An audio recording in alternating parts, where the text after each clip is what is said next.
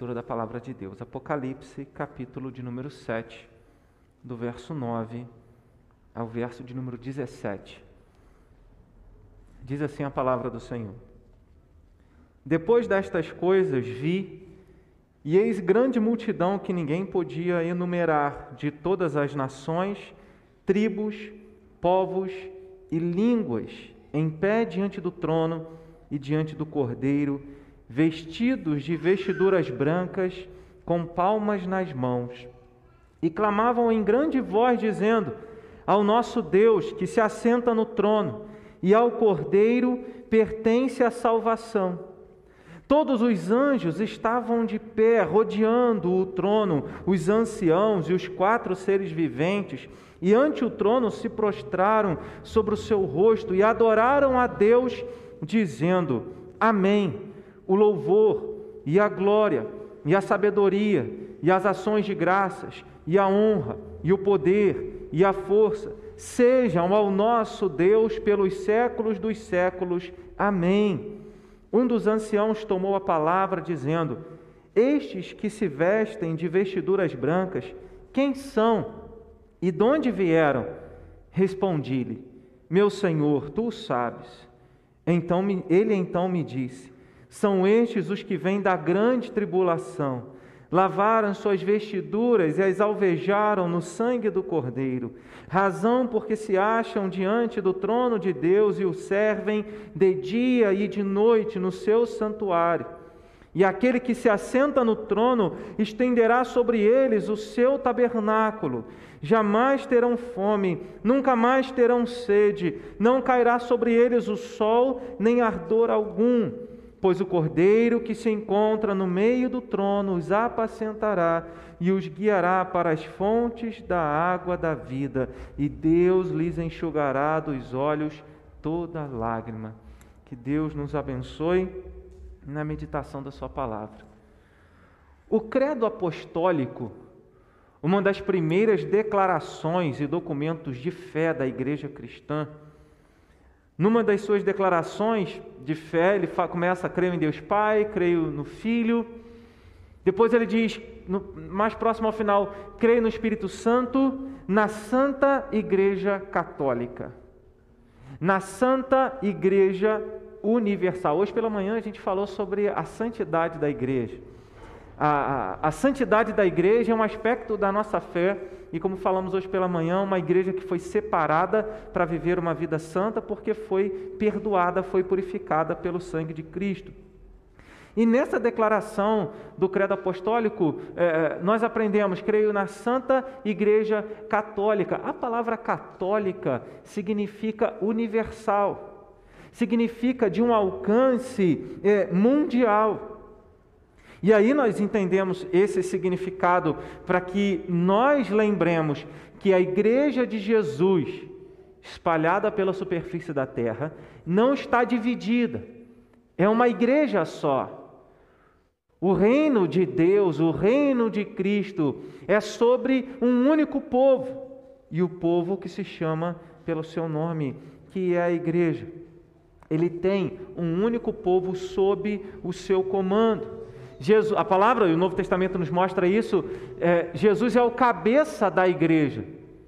Tudo, todos aqueles que professam a fé em Cristo, todos aqueles que publicamente dizem eu creio em Jesus como meu Senhor e Salvador, esses fazem parte dessa igreja do Senhor. Pensar na igreja católica ou pensar na igreja universal e hoje em dia, esses dois termos é, é, têm que ser muito bem explicados, né? porque católico e universal nós temos o catolicismo romano, tem a Igreja Universal do Reino de Deus, né? como uma denominação. Eu estou usando o termo católico no significado primeiro da palavra, que é universal. Os irmãos estão entendendo, né? vão acompanhando comigo aí. Então, católico significa universal. E quando nós falamos sobre a universalidade da igreja, nós estamos lembrando que Jesus tem um único povo e uma única igreja. É pensar que é, pensar na universalidade da igreja, é pensar que é, o reino de Cristo não está limitado à, à, à igreja de Cristo, a igreja de Conselheiro Paulino. Não está limitada a, a Conselheiro Paulino, a igreja de Jesus. A igreja de Jesus não está limitada num ponto, seja é, num lugar, seja em Roma, seja em Genebra. Não está limitado em, em qualquer circunstância, seja em Nova Friburgo ou aqui em Conselheiro. O povo de Deus está presente em praticamente todos os povos da terra. Em todos os lugares da terra você encontra um povo que teme a Deus e que confia em Jesus como Salvador, que de alguma maneira conheceu a obra do sacrifício de Jesus na cruz. E é esse povo que confessa Jesus que é reunido como um único povo diante de Jesus, porque foi unido pela fé em Cristo, mesmo sendo uma igreja que está espalhada pelo mundo inteiro, que se chama em alguns lugares de presbiteriana, outros de assembleia e outros é, igreja, é enfim, eu não vou citar aqui as denominações, mas ah, é a igreja que chama pelo nome de Cristo. Então a igreja universal de Cristo vai além dos limites territoriais, nacionais e denominacionais. É isso que nós falamos quando estamos falando da universalidade da igreja, de acordo com o nosso com o credo apostólico, que é uma das primeiras declarações de fé da igreja cristã, e diz: creio no Espírito Santo, na Santa Igreja Católica, na Santa Igreja Universal de Cristo, não do reino de Deus. É do reino de Deus, mas não da denominação, mas a Igreja Universal do Senhor Jesus. Quando o apóstolo João recebe a revelação é, do que estava acontecendo no céu, ou numa visão do futuro no céu, ele vê uma grande multidão. E uma grande multidão que não se podia contar. É o verso 9. Aí fica fácil da gente entender porque nos versículos anteriores, do verso 1 ao verso 8, João viu um anjo que saiu para selar na testa, colocar um selo na testa dos filhos de Deus. Isso a gente até um, tem um vídeo no nosso canal da igreja que fala sobre esse, a, a marca da besta, né? E, e, o diabo ele sempre tenta imitar de alguma maneira, né? Mas, e a palavra diz que os, o anjo saiu para selar aqueles que são de Deus e selou um total de 144 mil. E aí nós entendemos, à luz do próprio texto, que esses 144 mil selados, né, do verso 1 ao verso 8, não são literais porque logo depois João vê uma multidão incontável. Então, se era 144 mil, por que, que depois ele diz que, que não se podia contar? Né? No verso 9: Depois destas coisas vi eis grande multidão que ninguém podia enumerar. Então, nós entendemos que os 144 mil selados na testa, separados por Deus e para Deus, né? ou seja, são os salvos, é o povo de Deus desde o Antigo Testamento e na época do Novo Testamento até hoje, até a volta de Jesus, é todo o povo de Deus. Quando você lê lá em Gênesis capítulo de número 22, quando João tem uma visão, um raio-x da igreja, ele vê que essa igreja é formada por doze portões ou doze portas e doze fundamentos.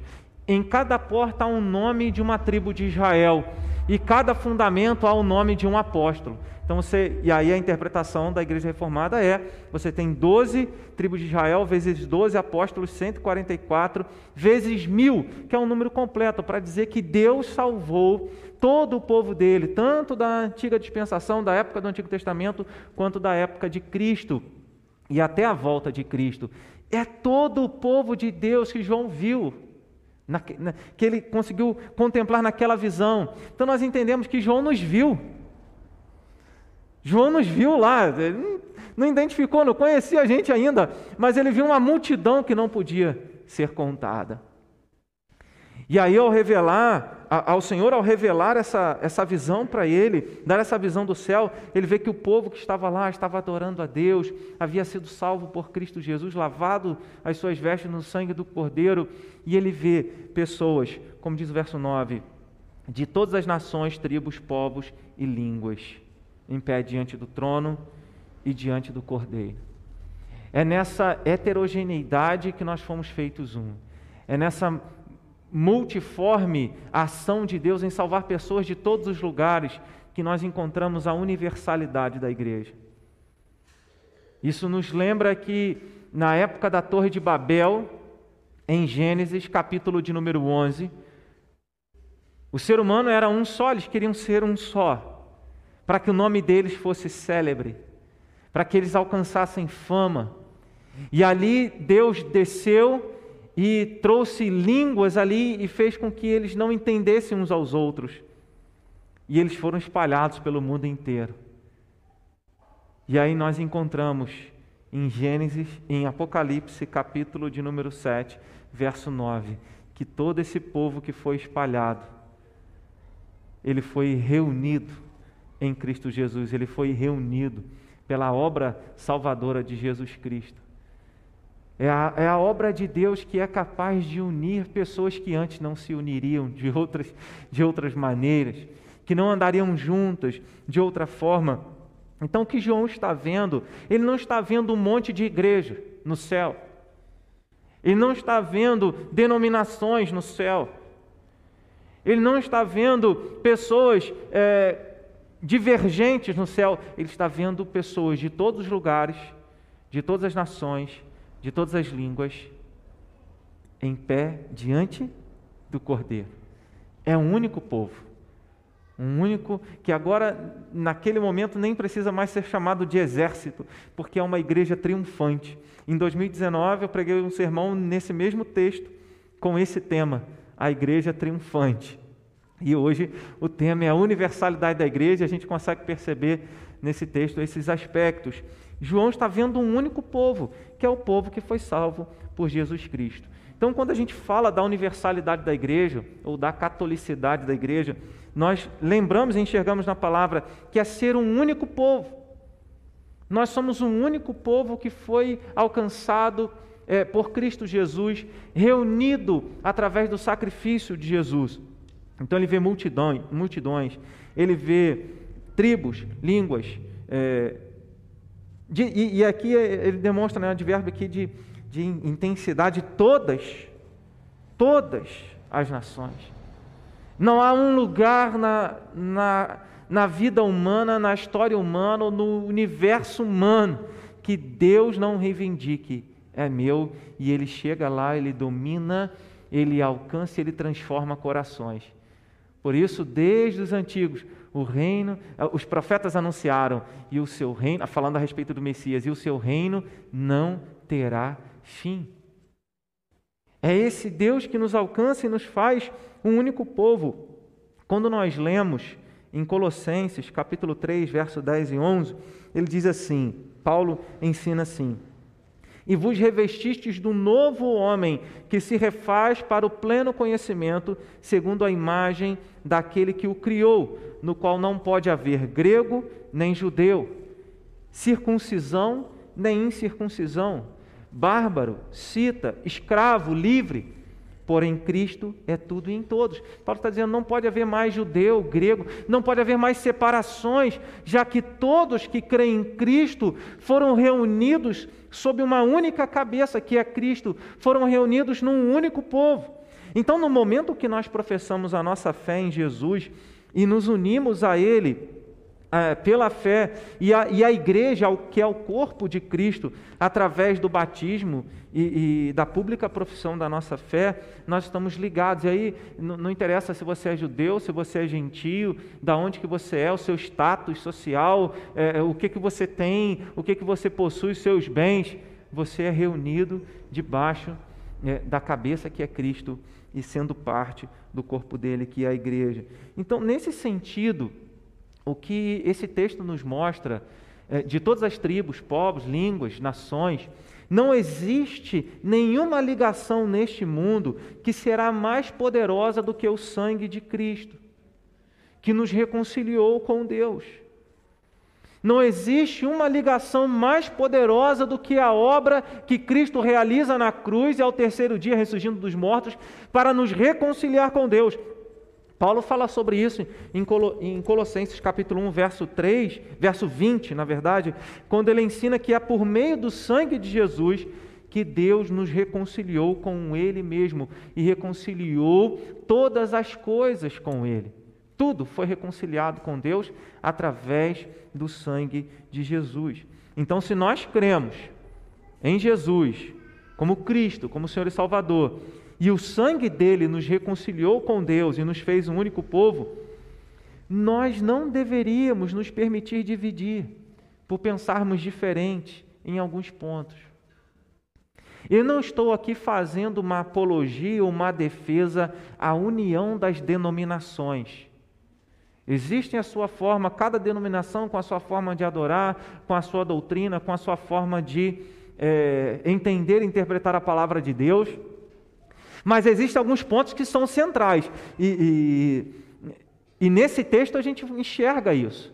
Nessa perícope do verso 9 ao verso 17, a gente enxerga o que é central e o que nos faz ser uma única igreja. Uma igreja que alcança, que, que é alcançada por, pelo sangue de Cristo e, e feita um único povo. Então nós não deveríamos permitir que qualquer pensamento divergente seja maior ou fosse maior que o sangue de Jesus que nos une. Porque imagina, é, aquele diz: todas as nações, tribos, povos e línguas. Um povo que fala diferente, que pensa diferente, que tem uma cultura diferente. E todas essas pessoas diferentes são reunidas é, é, diante de Jesus Cristo. Porque o que as ligou é mais forte do que qualquer conceito cultural, do que qualquer conceito de tradição, do que qualquer coisa histórica ou de hábito na vida da pessoa ou de um povo. O sangue de Jesus está acima de tudo isso. Então nós não deveríamos nos permitir dividir por causa de posicionamentos políticos. Ele não, ele não observa aqui posicionamentos políticos, se é disso, se vive dessa maneira, se vive de outra forma. Como eu citei Colossenses, né, no, no texto de Paulo escrevendo é, tanto aos Colossenses, como aqui especificamente aos Gálatas, capítulo 3, verso de número 28, quando ele diz: Não pode haver grego nem judeu, circunciso ou incircunciso, escravo ou livre, porém Cristo é tudo em todos. Então é nele que nós somos ligados. A gente não deveria nos permitir dividir entre direita e esquerda, entre tradicional ou pentecostal, entre reformado ou arminiano. Porque se nós somos ligados porque cremos em Cristo, nada deveria nos separar. E eu lembrei até de um, de um cântico antigo, né? Nada vai nos separar, nada vai nos dividir. Não? É assim, não é?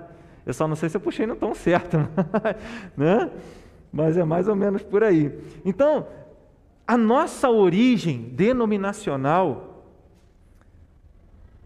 não nos faz ser parte dessa igreja universal de Deus, dessa igreja universal de Cristo, dessa igreja católica de Cristo. Não é a nossa denominação. É a fé em Cristo, é uma pública profissão da nossa fé em Cristo. É claro que para você fazer a sua pública profissão de fé em Cristo, você deve estar na igreja, você faz isso na igreja. Quando você declara a sua fé, quando você é batizado. E você faz isso também participando da Santa Ceia. Então, a nossa ligação com, uma, com a igreja local nos faz ser participantes da igreja universal de Cristo. E essa, essa é a maravilha, é saber que é, os irmãos que estão lá no Oriente Médio adorando a Deus, e nós estamos aqui em Friburgo, Conselheiro Paulino, adorando ao Senhor, o mesmo Cristo,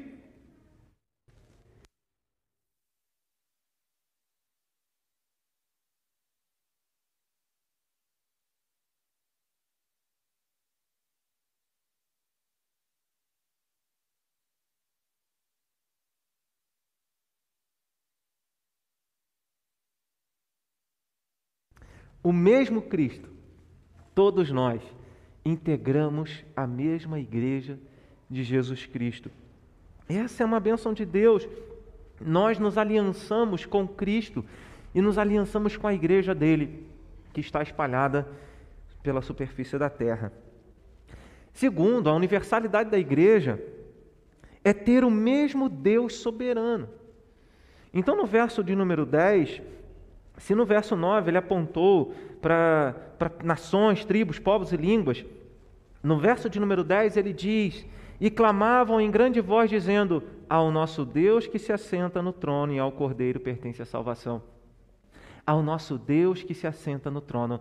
No capítulo de número 4, no capítulo de número 4, é, João teve a visão de Deus, o Pai, sentado no trono.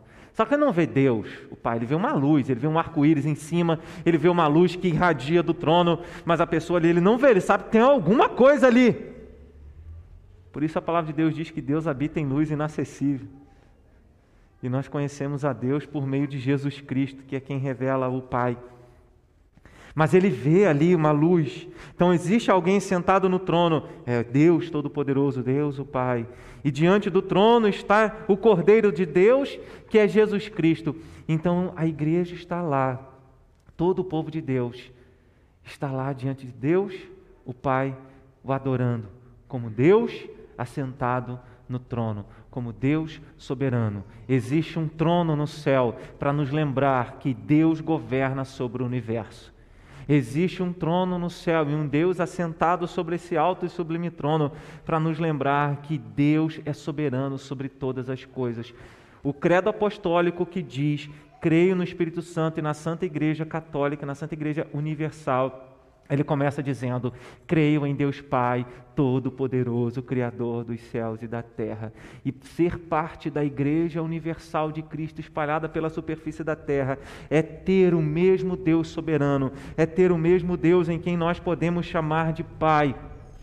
E esse Deus que está no controle, que é soberano, está no controle de todas as coisas. Se você ler o, cap... o início do capítulo de número 5 do livro de Apocalipse, os capítulos anteriores, capítulo 5, esse que está sentado no trono, ele tem na sua mão direita um livro, todo escrito, por dentro e por fora. E esse livro está fechado, selado, com sete selos. Ninguém pode abrir, ninguém pode conhecê-lo. João chora porque ninguém foi achado digno de abrir aquele livro, e o livro está nas mãos daquele que está sentado no trono. O livro é a história da humanidade que já foi escrita. Deus está no controle de tudo e sabe o que vai acontecer, não simplesmente porque ele vê o futuro, mas porque ele é o autor da história. Quando você, para alguns isso desespera porque rouba na mente de alguns, rouba a liberdade, como Deus já escreveu toda a história, toda a maldade, tudo das coisas ruim que vai acontecer, tudo ele que escreveu. Nós não alcançamos a dimensão de Deus. Nós não alcançamos o poder de Deus que faz todas as coisas conforme o conselho da sua vontade, que é sábia. Paulo falando sobre esses mistérios, lá em Romanos, capítulo de número 9, ele vai dizer: olha, o que, que nós vamos dizer? O que, que a gente pode questionar? Se Deus, na soberania dele, ele criou vasos de honra para revelar a sua misericórdia, a sua graça, e criou vasos de desonra para revelar a sua ira. Deus é amor, mas Deus é justiça. Deus concede salvação, mas ele também dispensa a sua ira. Então Deus está no controle de todas as coisas. Isso também é para que nós temamos e nos curvemos diante da majestade de Deus. A igreja de Cristo adora esse Deus. A igreja de Cristo se rende a esse Deus que está no controle de todas as coisas. E aí no capítulo 5, João vê que o Cordeiro de Deus venceu e ele é digno de tomar o livro das mãos do Pai e abrir os selos, e aí é onde a história é revelada para o apóstolo João e, consequentemente, para nós, mostrando que Deus está no controle de toda a história. Então, nós cremos num Deus soberano que é Pai.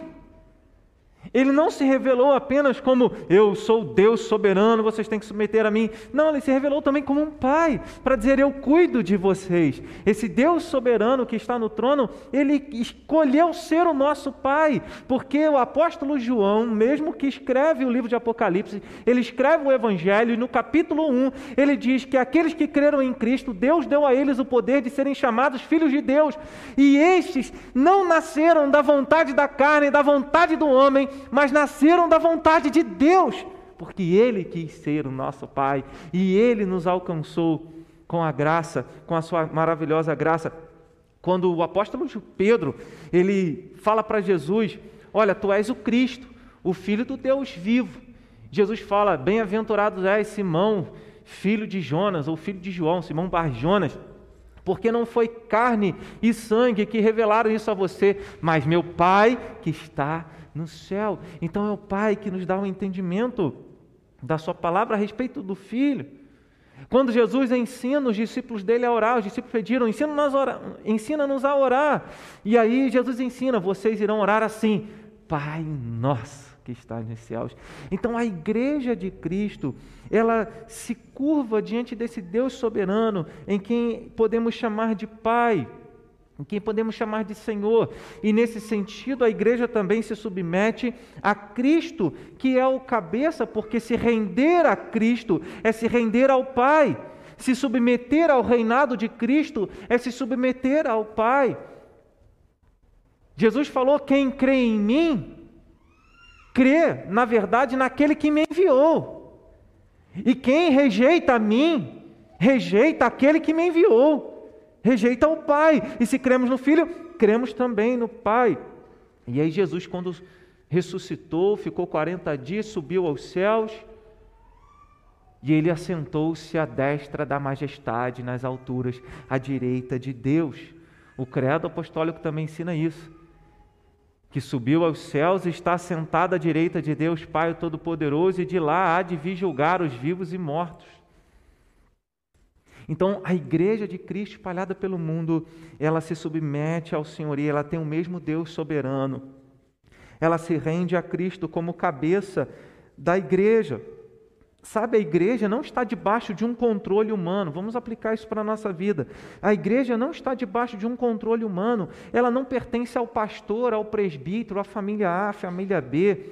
A igreja não está debaixo de um controle humano, seja de um ditador ou de um presidente eleito. Ela não é governada pela vontade humana e nem pelo, pelo presidente de um partido político ou de uma denominação. Ela tem um só Senhor, um só Deus soberano. Em Apocalipse, capítulo 19, verso de número 16, João vê Jesus montado num cavalo branco, descendo e vindo para vencer, e na coxa dele tem um nome escrito, que é Rei dos Reis e Senhor dos Senhores.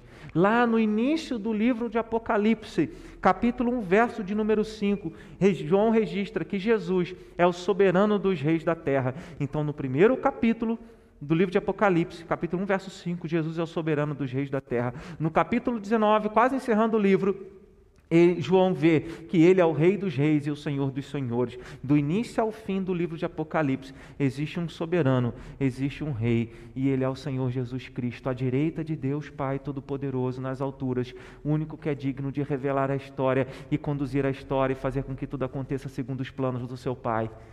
É isso. E a igreja se submete a isso. Então, no Novo Testamento, nós aprendemos que a igreja tem um só Senhor, um só cabeça, um só Deus soberano.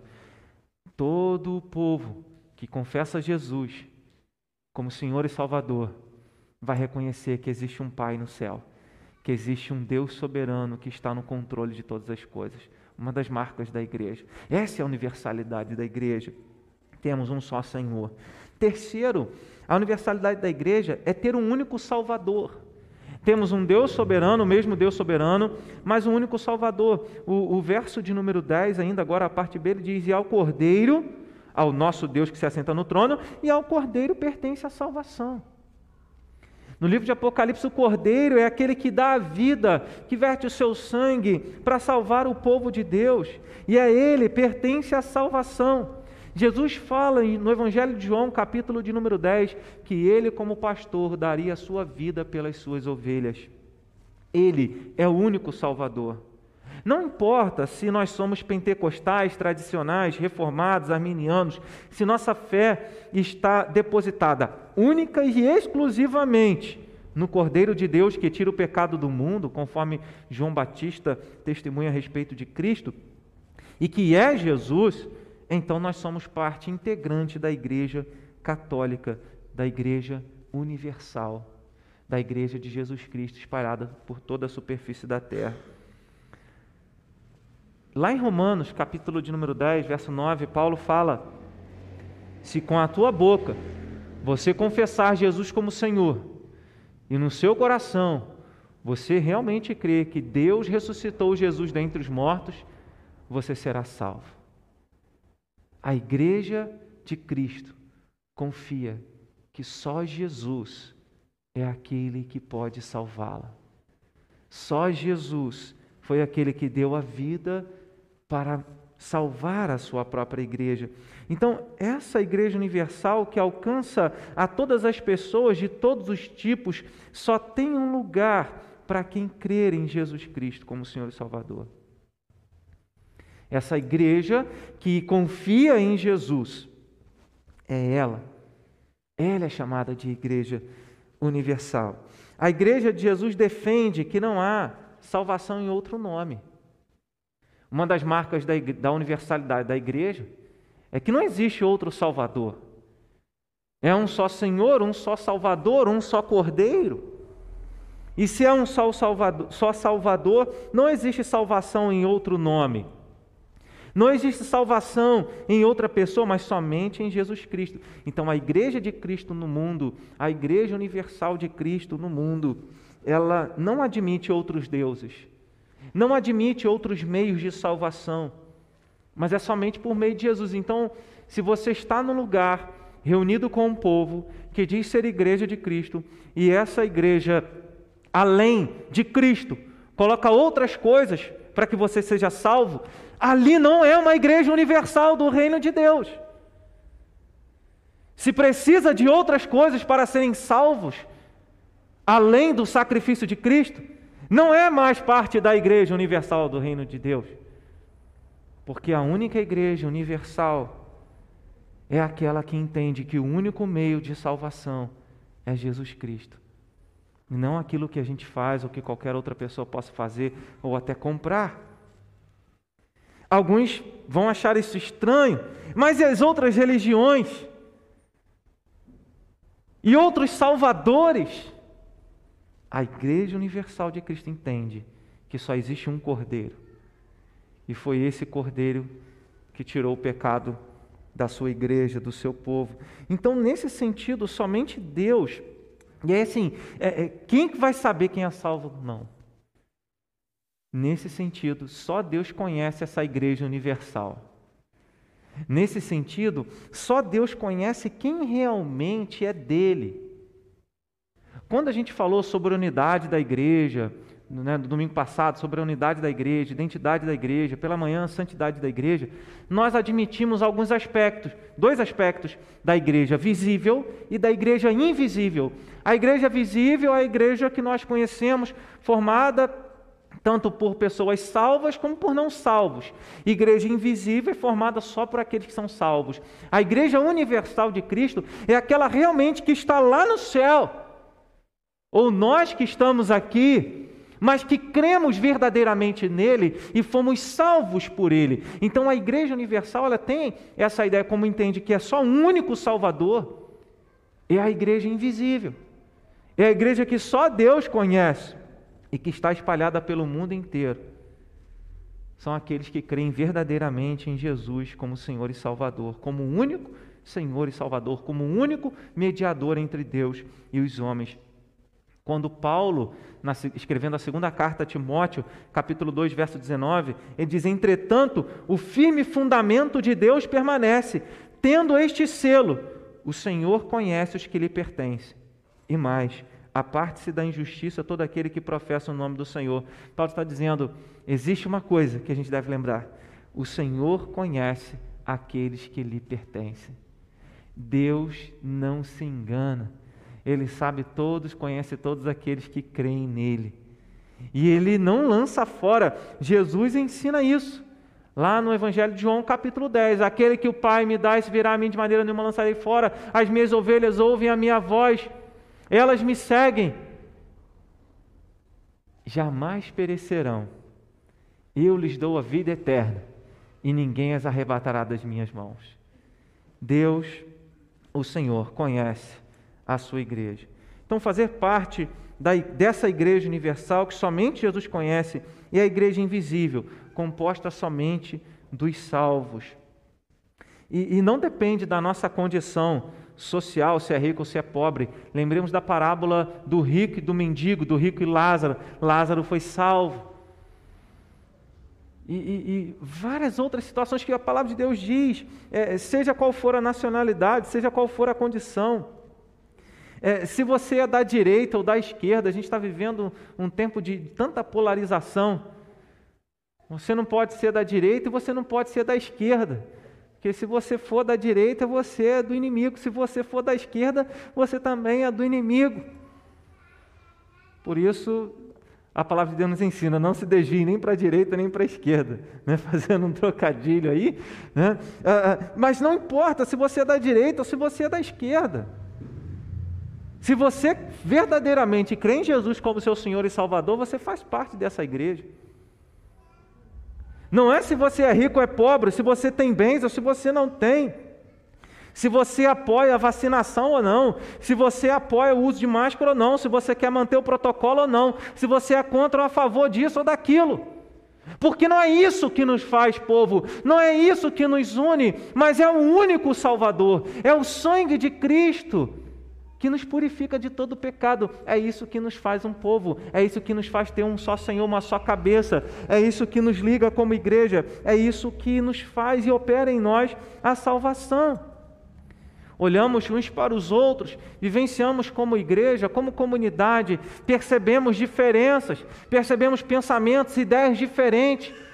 Mas nós não focamos nas nossas ideias e pensamentos diferentes. Ah, eu acho que tinha que ser assim, eu acho que tinha que ser de outro jeito. Ah, eu acho que tem que ter é, é, o sistema de governo tal, eu acho que tem que ter outro sistema, eu acho que a igreja tem que ser assim, eu acho que a igreja tem que ser de outro jeito. Não importa a forma como nós pensamos, as nossas divergências, nós temos uma coisa que é mais poderosa do que todas as outras coisas: é o sangue de Jesus que nos liga. É Ele que morreu para nos salvar. Não foi Bolsonaro, Lula, direita esquerda. Não é vacina, não é remédio, não é cloroquina, é seja qual coisa que for. Foi Jesus que deu a vida dele. E às vezes a gente está brigando, discutindo, perdendo tempo, esquecendo que nós somos parte da igreja, da única igreja, e nos permitimos dividir por coisas que quando a gente partir daqui vão ficar aqui. A universalidade da igreja é ter um único Salvador. Nós temos o Cordeiro de Deus e a Ele pertence a salvação. Então fazem parte da igreja universal de Cristo aqueles que foram lavados pelo sangue do Cordeiro.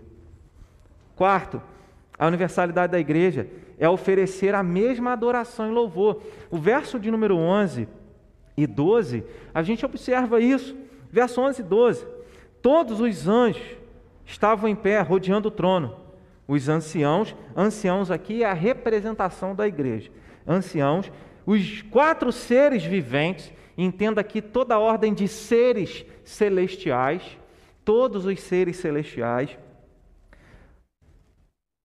ante o trono se prostraram, então, a igreja, todos os seres celestiais se prostraram diante do trono com o rosto e adoraram a Deus, dizendo: Amém.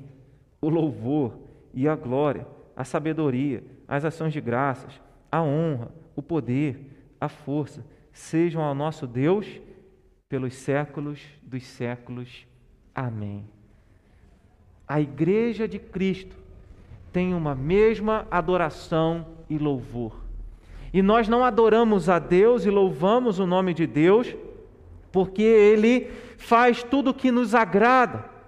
Não, porque a igreja de Cristo reconhece que, a despeito de qualquer circunstância, Deus e somente Ele é digno de todo louvor, honra e glória. Os motivos para essa adoração e louvor estão na obra salvadora do Cordeiro de Deus, que nos comprou para Deus por meio do seu próprio sangue.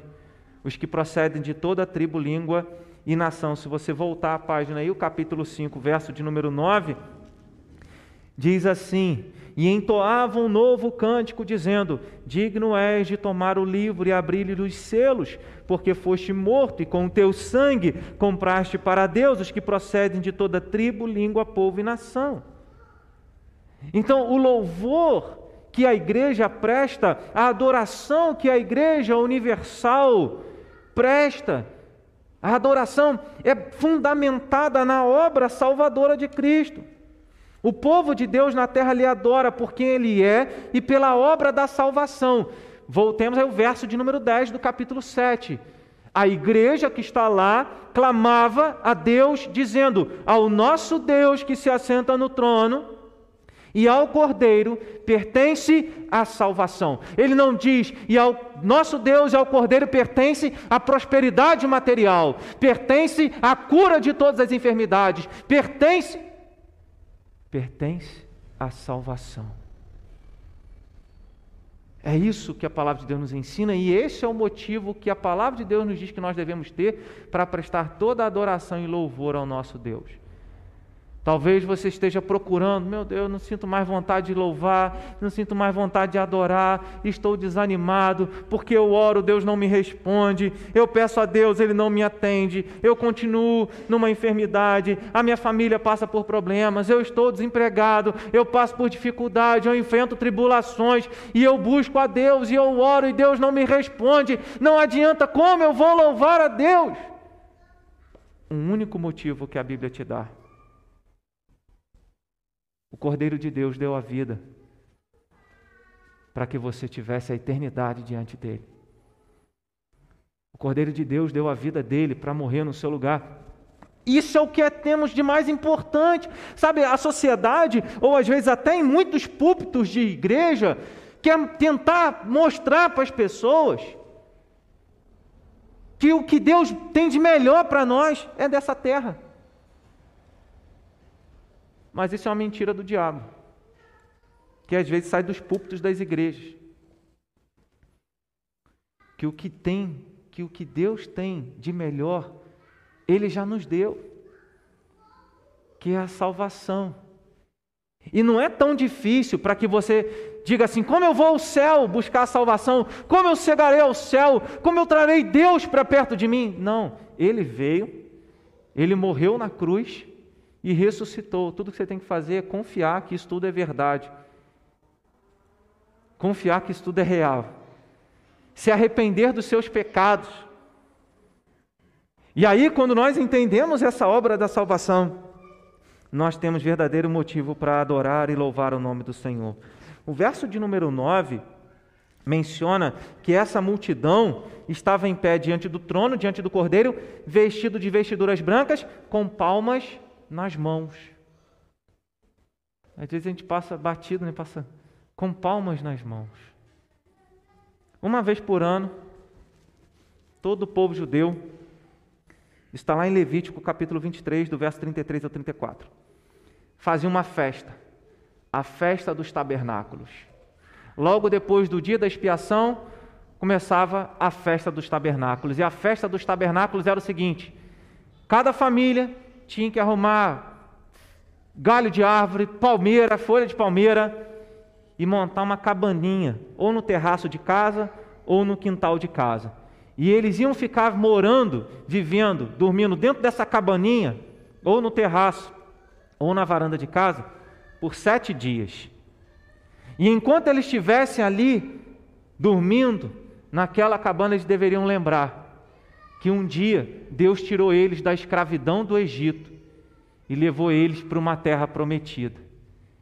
E que nesse trajeto, nesse percurso, que levou 40 anos, eles tiveram que ficar habitando de lugar em lugar, peregrinando até chegar na terra prometida. Quando João vê a igreja no céu, com palmas nas mãos, ela está lembrando, ele está lembrando que a igreja foi liberta. Que a igreja foi liberta da escravidão do pecado. Não esqueçamos que quando Jesus entra em Jerusalém, montado num jumento, a, a multidão estendia folhas de árvores, palmas, roupas e palmas no chão para que Jesus passasse e gritava: Rosana, Rosana, bendito que vem em nome do Senhor. Hosana ao filho de Davi, bendito que vem em nome do Senhor. Sabe o que, que o povo estava dizendo? Chegou o nosso libertador. Quando João vê a igreja no céu com palma nas mãos, ele está dizendo que a igreja está celebrando a libertação de pecados. Não é cura de enfermidade, não é prosperidade financeira, é libertação de pecados que a igreja celebra. E esse é o verdadeiro motivo da nossa adoração e louvor ao nosso Deus. Aleluia! E esse é o motivo da nossa adoração. Você pode agradecer a Deus porque Deus curou uma enfermidade, porque Deus restaurou o seu lar, porque Deus fez isso. Existem muitos milagres que Deus faz. Nós já vimos milagres, vimos operações de Deus. Ele faz. Mas, como diz um hino do nosso inário, não sei se é o hino 42, mas seu amor aos homens perdidos, das maravilhas, é sempre maior. Essa, é, esse é o verdadeiro motivo. Então, a igreja universal de Jesus espalhado pelo mundo não adora a Deus porque ele faz tudo o que seus filhos querem ou porque ele lhes dá prosperidade, mas porque eles foram libertos dos seus pecados. Nesse sentido, a adoração e louvor a Deus não depende das circunstâncias que almejamos, mas sim da obra salvadora de Deus por meio de Cristo. Quinto lugar, a universalidade da igreja é ter a mesma purificação. Do verso 13 ao verso de número 15, a parte A, você vai observar: um dos anciãos tomou a palavra, dizendo: Estes que se vestem de vestiduras brancas, quem são e de onde vieram? João está olhando para o céu, vendo uma multidão incontável, e nessa multidão incontável, era uma multidão que estava vestida com roupa branca. Essa informação também aparece no verso 9, né, diante do cordeiro, vestidos de vestiduras brancas. Ela repete no verso 13 ao 15, né, no, especificamente o verso 13: Quem são estes que se vestem de vestiduras brancas? Ou seja, todo mundo que está diante do cordeiro e diante de Deus está vestido de vestidura branca. Não tem ninguém com uma roupa diferente, todo mundo com a mesma roupa todo mundo com a mesma purificação, todo mundo com a mesma lavagem, e a lavagem da alma, e a lavagem dos pecados. É isso que o sangue de Jesus fez. Nós fomos lavados no sangue do Cordeiro. E aí o próprio é, é, ancião responde: Respondi-lhe, meu Senhor, tu sabes. Ele então me disse: São esses que vêm da grande tribulação seja, a vida do crente aqui nessa terra é uma grande tribulação. Essa grande tribulação, imagina, João escreveu isso aqui entre o ano 90 e o ano 100, 90 e 95. E ele entrega essa revelação para a igreja. Nessa época, famílias inteiras, cristãos, igrejas eram lançados na arena, no coliseu, para serem devoradas por animais. Cristãos eram pendurados em postes e queimados vivos para iluminar Roma. Algumas pessoas dizem: Nós ainda vamos passar por uma grande tribulação. Durante toda a história, o povo de Deus foi massacrado, foi perseguido, mas essa igreja nunca morreu, essa igreja nunca foi derrotada, porque as portas do inferno jamais irão prevalecer contra essa igreja, e essa igreja é uma igreja triunfante, que foi lavada pelo sangue do Cordeiro, que passa pela grande tribulação, sim, que encara a morte, sim, mas no final ressuscita em glória. É nisso que está a nossa confiança de sermos parte da igreja de Cristo. Todos nós fomos lavados pelo sangue do Cordeiro, e aí nada, nem anjos, nem demônios, nem a morte, nem a vida, nem poderes, nem principados, nem nada pode nos separar do amor de Deus que está em Jesus Cristo. Essa é a purificação que nos permite estar diante de Deus. Nenhum de nós somos dignos de estar diante dele somente pela obra de Cristo. Então, o verso 15 ele diz: razão porque se acham diante do trono de Deus e o servem de dia e de noite. O único motivo que nós temos ah, ah, para nós estarmos, ou a causa, a causa que nos faz estar diante do trono de Deus e servi-lo, é a obra salvadora de Jesus Cristo. Termos sido purificados dos nossos pecados e Ele nos purificou de uma vez para sempre. Nós somos realmente perdoados. Glórias ao nome do Senhor. Então a igreja de Jesus espalhada pelo mundo entende que foi perdoada seus, dos seus pecados, entende que foi redimida, que foi purificada. Agora já não existe condenação para aqueles que estão em Cristo Jesus, diz a palavra de Deus. E onde tiver um grupo de pessoas que confessam Jesus e confiam que a obra de Cristo foi suficiente para perdoar todos os nossos pecados, passado, presente e futuro, ali está uma igreja que pertence à universal Assembleia do povo de Deus. E se nós cremos assim, nós fazemos parte dessa igreja. Em último lugar, a universalidade da igreja é ter a mesma esperança. Verso 15, parte B até o verso 17. Ele fala: E aquele que se assenta no trono estenderá sobre eles o seu tabernáculo.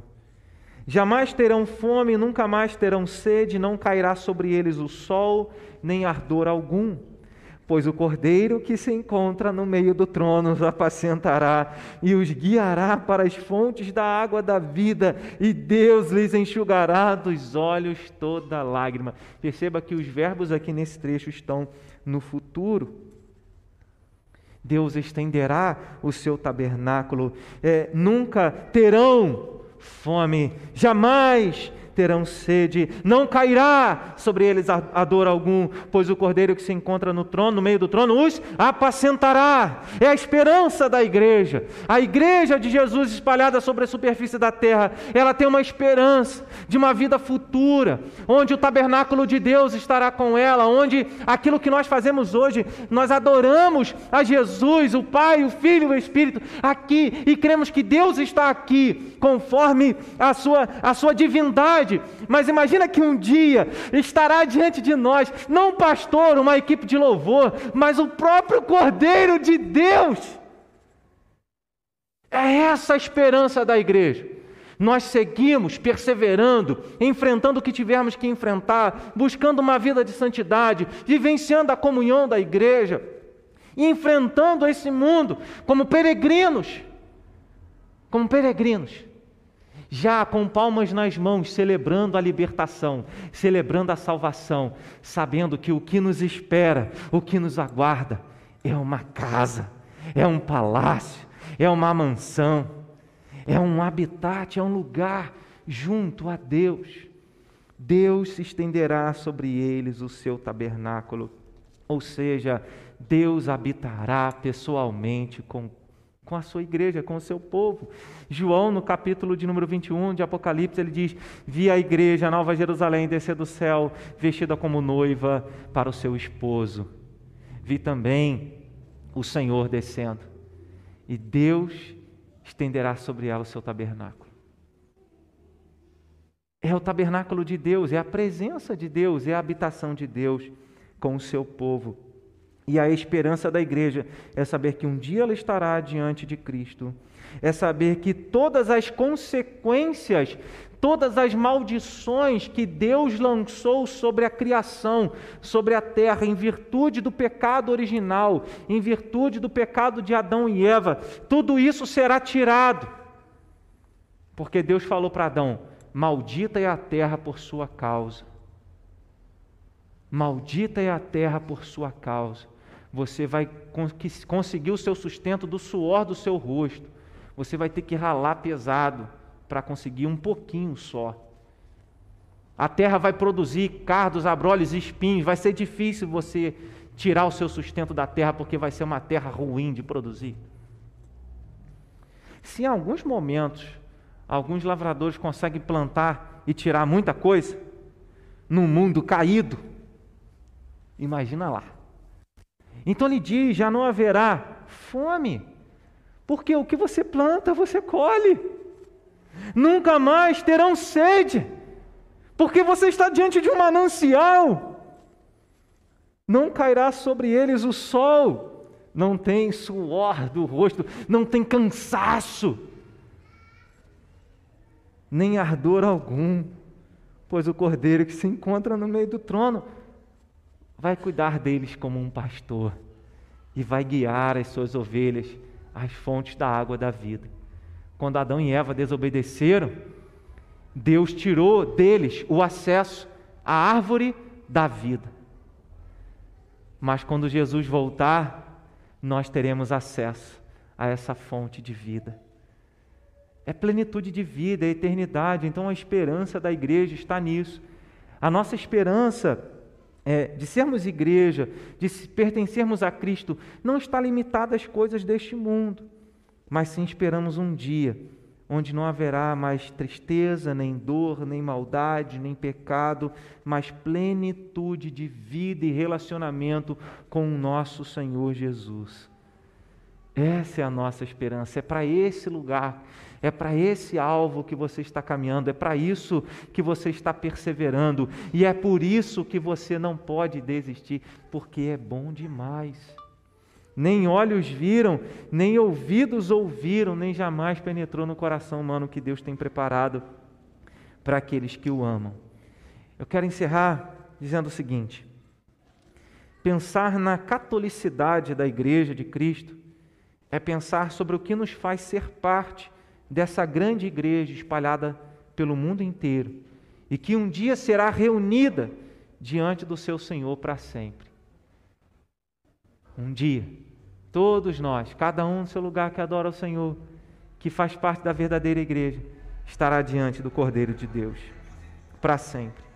Pensar na universalidade da igreja de Cristo é pensar que, embora nos sintamos sozinhos em alguns momentos, nós ainda podemos lembrar que Deus tem conservado os seus sete mil servos e servas que não têm dobrado o joelho diante de Baal, como Deus falou para o profeta Elias quando ele estava na caverna: Senhor, eu fiquei só, mataram os teus profetas.